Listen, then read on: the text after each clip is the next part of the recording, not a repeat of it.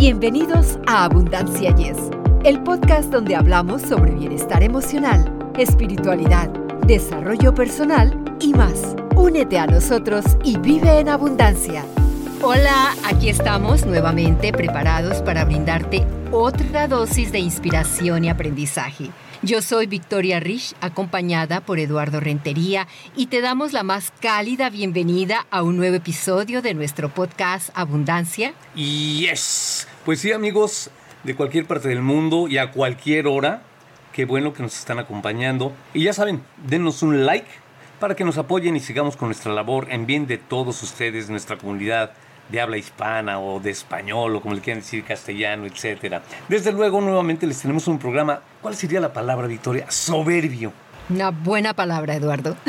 sí, extraordinario el programa. En el episodio de hoy, amigos, nos acompaña una auténtica virtuosa de la comunicación con el reino animal, la extraordinaria Verónica Kenigstein. Con su sabiduría y dedicación, Verónica será nuestra guía en la exploración de los secretos y las maravillas que emergen cuando nos atrevemos a compartir nuestra cotidianidad con los seres más puros y auténticos del planeta, nuestros animales de compañía. Así que toma asiento porque el viaje está a punto de comenzar y te aseguramos que será una experiencia inolvidable. Y déjenme decirles, nos está acompañando Vero desde la licenciada Vero, vamos a decir, la licenciada Vero nos está acompañando desde Argentina, imagínense, nosotros acá en Estados Unidos, ustedes en cualquier otra parte del mundo, ella está en Argentina, nos está acompañando y le agradecemos muchísimo. La licenciada Verónica es precisamente la creadora de la lectura de vínculos interespecies. Este título que acabo de mencionarles, que tal vez muchos de nosotros no hemos escuchado antes, ¿por qué?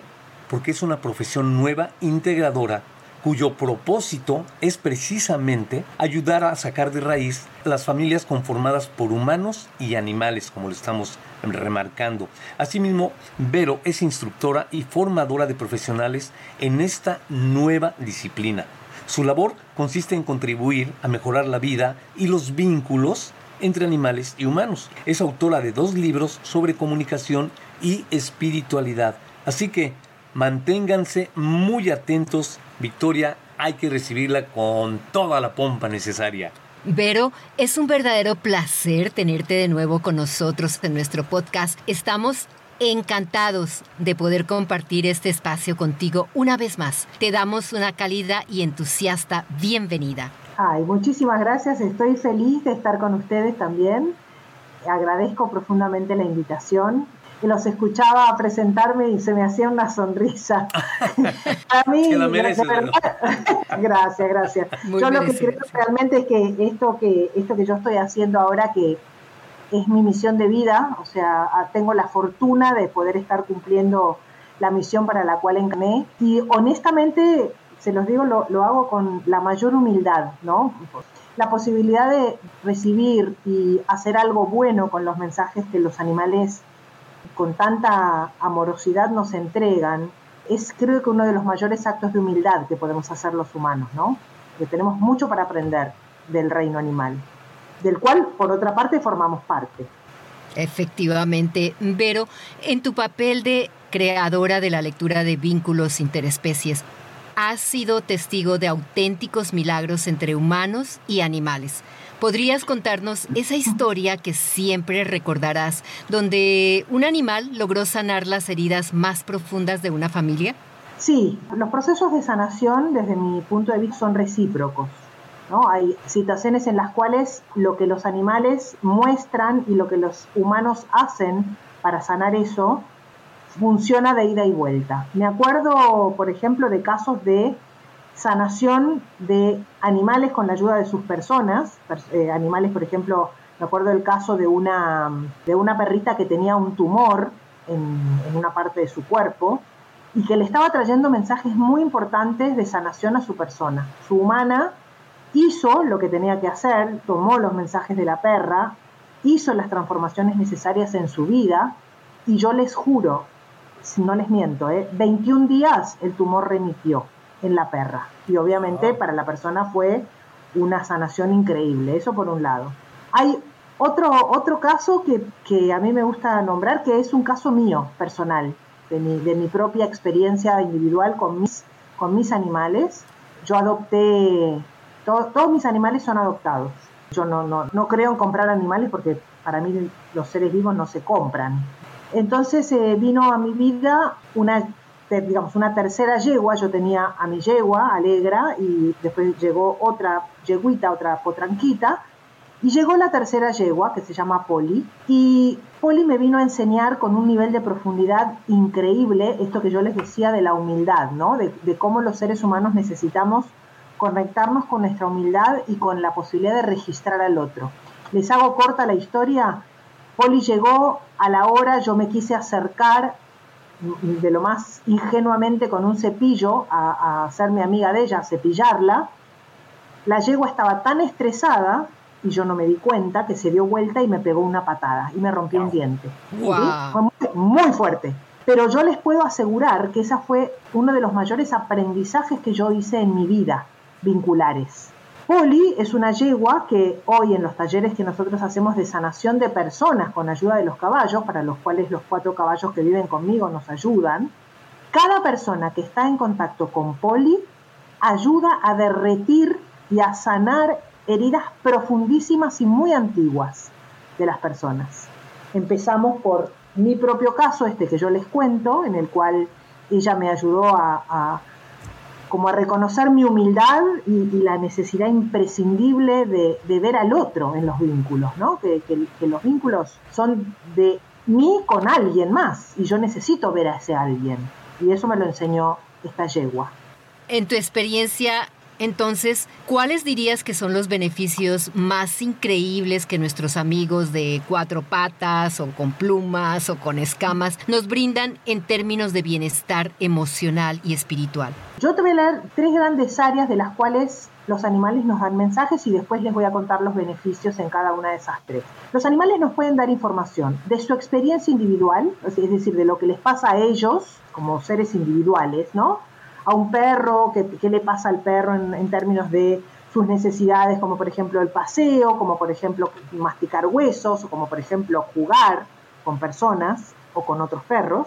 Luego hay mensajes que tienen que ver con lo que yo llamo lectura de patrones energéticos, que es los animales nos muestran con mucha claridad cuestiones que en realidad tienen que ver con lo que pasa en sus familias, como eso que yo les conté de, de Poli, ¿no? Cosa que tenía que ver conmigo, con, con un aprendizaje que yo tenía que hacer. Y, y, en tercer lugar son mensajes de la dimensión espiritual que nos ayudan a las personas a conectarnos como con una parte muy genuina y muy auténtica nuestra. Entonces, ¿cuáles son los beneficios a nivel emocional y energético de la comunicación con los animales? Bueno, primero que podemos conocer lo que es el amor incondicional, porque los animales no humanos nos conectan con una posibilidad de aceptación y de respeto como pocos otros seres pueden hacer.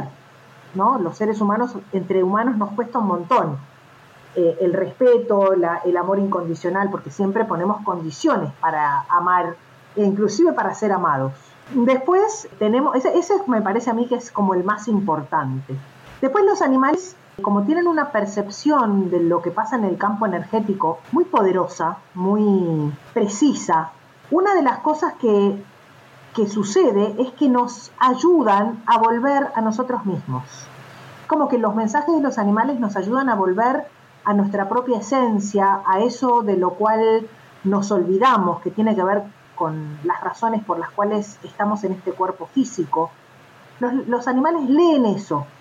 Entonces, por ejemplo, puede llegar a suceder inclusive que un animal sepa cuando no estamos siendo felices con nuestro trabajo o un animal que vive con nosotros perciba si una relación de pareja en la cual estamos nos está desgastando más de la cuenta. Y entonces van a hacer algo que nos va a ayudar a detectar, hey, humana, acá te estás alejando de ti misma.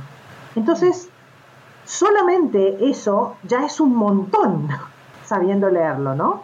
Y por otro lado, esto de cómo pueden habitar en sus cuerpos cuestiones que están desequilibradas en otras áreas de la experiencia de, de, mayor sutileza, ¿no? por ejemplo, el área emocional o el área vincular o el área mental, los animales van a, a detectar y van a habitar en sus cuerpos esos desequilibrios. Sabiendo leer eso, y eso es una de las cosas que hace la lectura de vínculos interespecies, leemos ese desequilibrio y podemos saber, como si fuera un código, dónde necesitamos poner la atención y la energía para que la persona pueda sanar. Entonces, los beneficios son casi infinitos. Tienes una visión privilegiada al ser formadora en este campo tan especial. Para aquellos que buscan profundizar su vínculo con sus compañeros animales, ¿qué consejo consideras esencial? Lo primero importante es hacer consciente la coherencia o incoherencia en la que vivimos. Entonces, una de las cosas que los animales van a denunciar y que está bueno como denunciar en el sentido de que nos van a mostrar, aunque nosotros no nos demos cuenta, es el grado de coherencia en el cual nosotros estamos viviendo. Una de las primeras cosas que yo sugiero es que cuando estamos observando una situación de desequilibrio en alguno de los animales que vive con nosotros, en lugar de mirar hacia afuera y mirar y decir, ah, está tal cosa o le pasa tal otra, o qué perro malo, qué perro, eh, eh, no sé, caprichoso, miremos hacia adentro, miremosnos en los animales como si fueran nuestros espejos, porque una de las cosas que nos van a ayudar un montón es a entender que eso que ellos están mostrando en realidad tiene que ver con nosotros. Obviamente también tienen que ver con su experiencia individual. Pero ahí lo que vamos a ver es, otra de las cosas que yo sugiero es aprender sobre los seres con los cuales estamos conviviendo. Porque para yo poder satisfacer necesidades de alguien, necesito saber de verdad cuáles son esas necesidades. No es lo mismo la necesidad de un perro que la necesidad de un humano o que la necesidad de un gato o de un caballo o de una gallina. Son necesidades distintas. Entonces, para poder cuidar mejor a alguien, necesitamos aprender a conocer sus necesidades y aprender a conocer también la manera en la que funcionan emocionalmente. Les voy vuelvo a poner el ejemplo por eso yo hablaba de humildad, ¿no? Porque les vuelvo, vuelvo a poner el ejemplo de esto que yo les conté con Poli. Yo ese momento necesitaba saber que un caballo es un ser cuya emocionalidad primaria es el miedo. Si se le acerca un humano que el, que el caballo no conoce, obviamente el, el caballo va a tener miedo y va a intentar defenderse. Entonces, ¿cómo podía yo establecer una comunicación más fluida con Poli? Registrando y recordando que ella es un caballo. Entonces yo creo que la coherencia, el conocimiento de, las necesidades y emociones de los otros seres y la calma interior y el reconocimiento de que los animales nos están mostrando, como todo en nuestra vida, nos están mostrando espejos, nos están mostrando situaciones que nos están hablando de nuestro propio proceso de evolución espiritual, tenemos un enorme camino recorrido. Creo que esas son las como las sugerencias básicas que yo les daría. Ah, y una cosa más, ¿no? Como yo creo que una de las posturas que mejor nos va a ayudar a cuidar mejor y a, y a establecer una relación mucho más profunda con nuestros animales es reconocerlos como seres espirituales, que también están encarnados en un cuerpo físico con una misión determinada en su vida y un una serie de aprendizajes de encarnación. Entender esto va a contribuir a que los podamos ver como los maestros que son y como los guías que son y no como mascotas, no como peluches que se mueven. Este reconocimiento de, los animales como, como seres espirituales, como guías, como maestros, para mí es importantísimo en la construcción de un vínculo profundo y transformador para ambos. Pero fíjate, ahorita lo que estás diciendo, y, me llamó mucho la atención, tanto lo que te preguntó Victoria, no sería, es una especulación, ¿eh? Ya ves que dicen, por ejemplo, que los perros pueden captar cuando una persona que se acerca tiene miedo. O sea, que los animales tienen cierta percepción que los humanos no tenemos. ¿No sería que en ese momento, se me ocurre pensar, porque si Poli llegó a tu casa, se sintió eh, bienvenida con sus amigos este, equinos, ¿verdad? Este, ¿No sería que tú llegaste un poquito estresada o algo que ella haya captado eso en ti y por eso reaccionó como reaccionó? Pasaron las dos cosas al mismo tiempo. A ver, por, eso yo te digo, había pasado solo una hora, yo no le di tiempo estaba, o sea, lo que ella leyó fue mi ansiedad, justamente. Mm, Lo que ella leyó fue la ansiedad. Yo estaba tan contenta y tan ansiosa por conocerla que me acerqué de una manera demasiado brusca. Ah, Por eso yo estoy reconociendo mi, eh, o sea, estoy reconociendo mi propia emocionalidad. Y claro, eso es lo que ella percibió. Porque además ella venía, ella es una, ella es una yegua que, que viene, venía del maltrato, venía de Mm. una, de un lugar donde la, donde la, le pegaban, le pegaban latigazos, ella tiraba de un carro. Entonces ella tuvo que reconocer que hay humanos que la pueden tratar bien, pero no le di tiempo. Los caballos son recontra mil sensibles, mucho más sensibles que los perros, ah, porque son, una- porque son un animal de presa. Un animal de presa, ¿qué quiere decir? Que viene un depredador, viene un tigre y se lo mo, como se lo come. El perro es un depredador.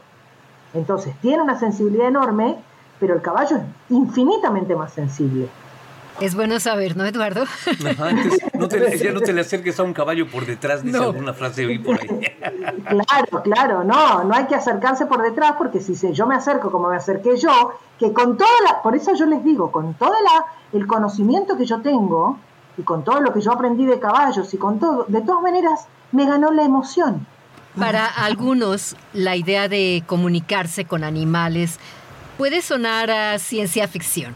¿Podrías explicarnos cómo es esa comunicación y cómo podemos aprender a hablar el idioma de nuestros amigos de otras ah, especies? Sí, a ver, vamos a empezar definiendo un poco lo que significa la comunicación, ¿sí? La comunicación es un proceso a través del cual dos entidades están en contacto, uno es el emisor de un mensaje, el otro es el receptor, y para que se produzca un proceso comunicacional tiene que haber una reciprocidad, si no es un proceso informativo nada más, ¿no? En ese proceso hay un mensaje que puede estar descrito, que puede tener múltiples características, pero básicamente el mensaje es información. Lo que nosotros hacemos en la lectura de vínculos interespecies y en lo- en dentro de la cual existe la comunicación con animales es la transmisión recíproca de información. Y la información se puede se transmitir a través de distintas vías. La vía que habitualmente los seres humanos utilizamos es el lenguaje verbal, pero en estudios de comunicación está comprobado que el lenguaje verbal tiene un peso de solamente el 7% sobre todo el proceso comunicacional. El 93% restante es el lenguaje corporal, tono de la voz, gestos de la cara, la energía que se transmite. Eso es lo que los animales perciben y es lo que los animales transmiten. Los animales se comunican a través del lenguaje corporal, a través de las actitudes, a través de la energía, a través de las vocalizaciones y también a través de una vía que los seres humanos todos tenemos, pero no todos tenemos desarrollada, que es la intuición o la telepatía, que es la transmisión de información a distancia, sin necesidad de un vehículo, ahí está, de un vehículo material. Entonces, un animal nos va a transmitir información a través de su cuerpo, a través de sus actitudes, a través de sus vocalizaciones, a través de la manera en la que se mueve, a través de la forma en que nos mira, a través de la forma en que usa las orejas o los dientes o los ojos, pero además, como entre ellos un animal se transmite a otro, por ejemplo entre los caballos, ¿no? Un caballo le transmite al líder de la manada información sobre, por ejemplo, está viniendo un depredador, le transmite una imagen mental, el líder de la manada toma esa imagen mental y toma la decisión de salir corriendo. Los animales lo tienen natural eso. Los seres humanos también tenemos la posibilidad de recibir y emitir información telepáticamente, es decir, a distancia y sin palabras y sin vehículo físico, pero lo tenemos que desarrollar. Por eso yo les hablaba antes de cuando tú me preguntabas cuáles son las posibles sugerencias que yo le haría a una persona para poder comunicarse mejor con sus animales, es limpiar su canal y meditar o estar en silencio. ¿Para qué? Para que todo el canal a través del cual vamos a recibir información que es silenciosa, que es sutil, que es energética, podamos recibirla y no esté contaminado nuestro propio receptor por nuestros pensamientos, por nuestras emociones, como yo les decía recién. ¿Por qué no me pude comunicar con Poli? Porque estaba mi ansiedad de por medio. Esa ansiedad impidió que desde un estado de silencio y de quietud yo pudiera recibir lo que le estaba pasando a la yegua. Entonces, yo puedo desarrollar mi canal perceptivo, mi canal de emisión de información, a través del silencio, a través de la práctica, a través de la limpieza de mi mente, de mis emociones y de mi cuerpo.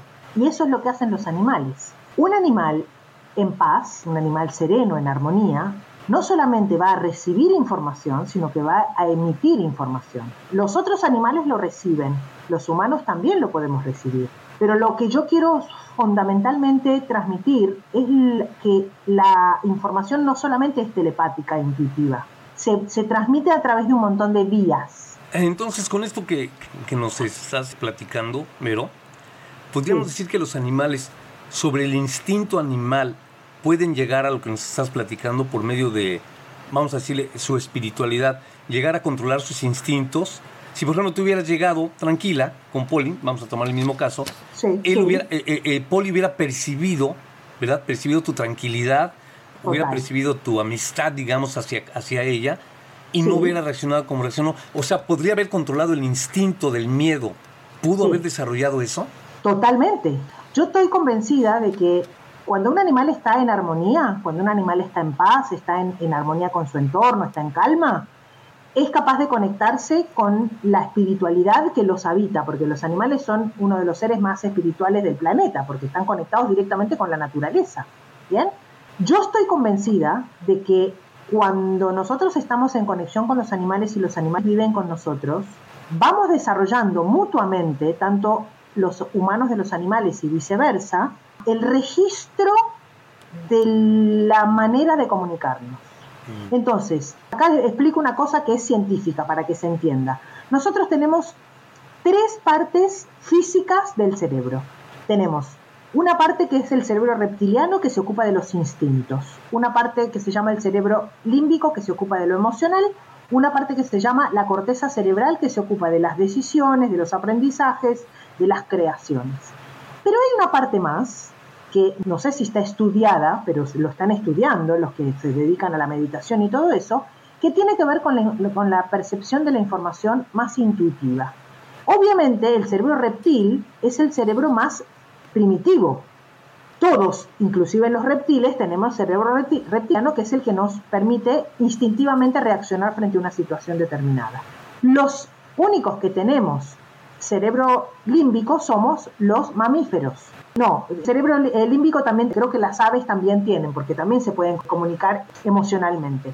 Los mamíferos tenemos la corteza cerebral. Entonces, a medida que vamos avanzando y que vamos como conectándonos con una parte superior, vamos a decir, de la percepción de la realidad, podemos ir avanzando de lo instintivo a lo emocional, de lo emocional a lo mental, de lo mental a lo intuitivo o a lo espiritual. Entonces, la respuesta a tu pregunta es que sí.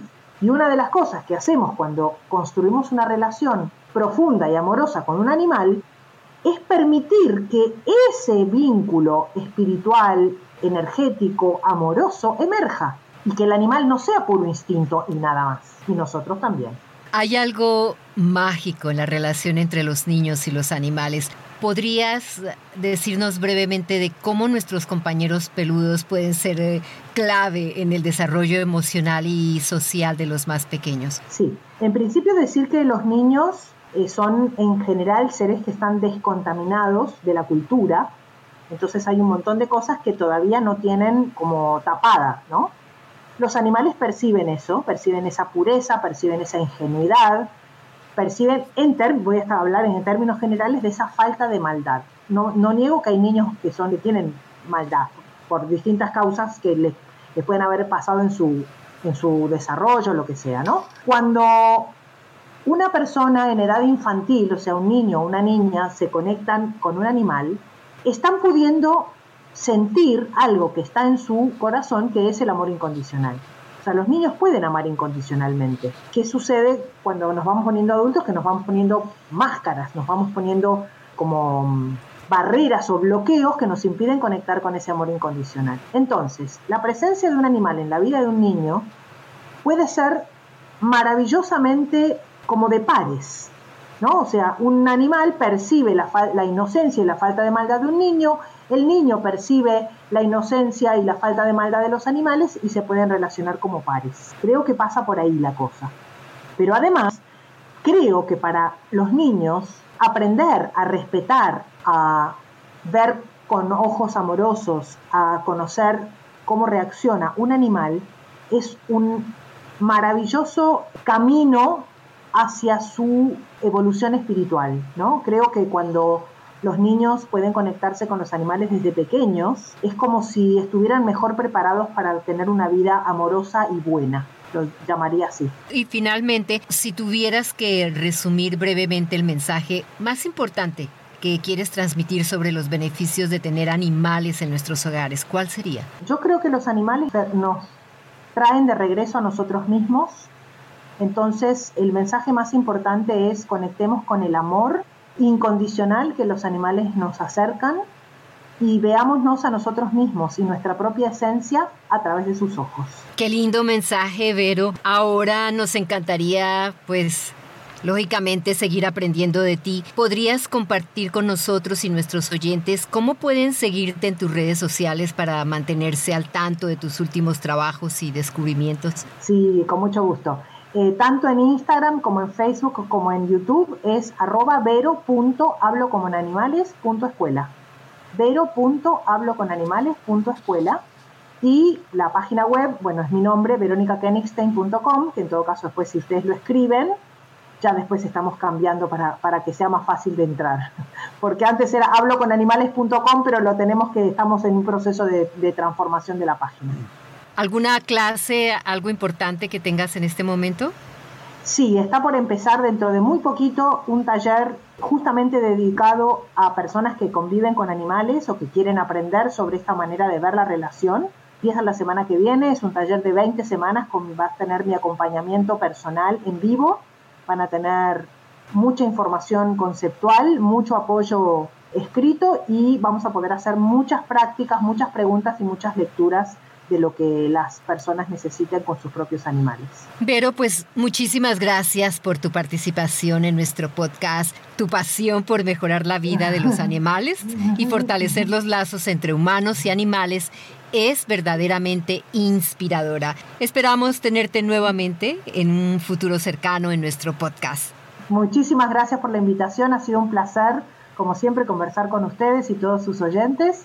Y cuando ustedes quieran, aquí estoy con mucha pasión y mucho placer. Gracias. Al contrario, Vero, este, me uno a mi compañera Victoria y dijo algo que me gustó mucho. Nuestros, ¿qué dijo? Nuestros amigos peludos. Un abrazo peludo, ¿verdad? De, algún animalito. Y, y como dice Victoria, que no sea la última vez que te tengamos por aquí, ¿eh? Muchas gracias.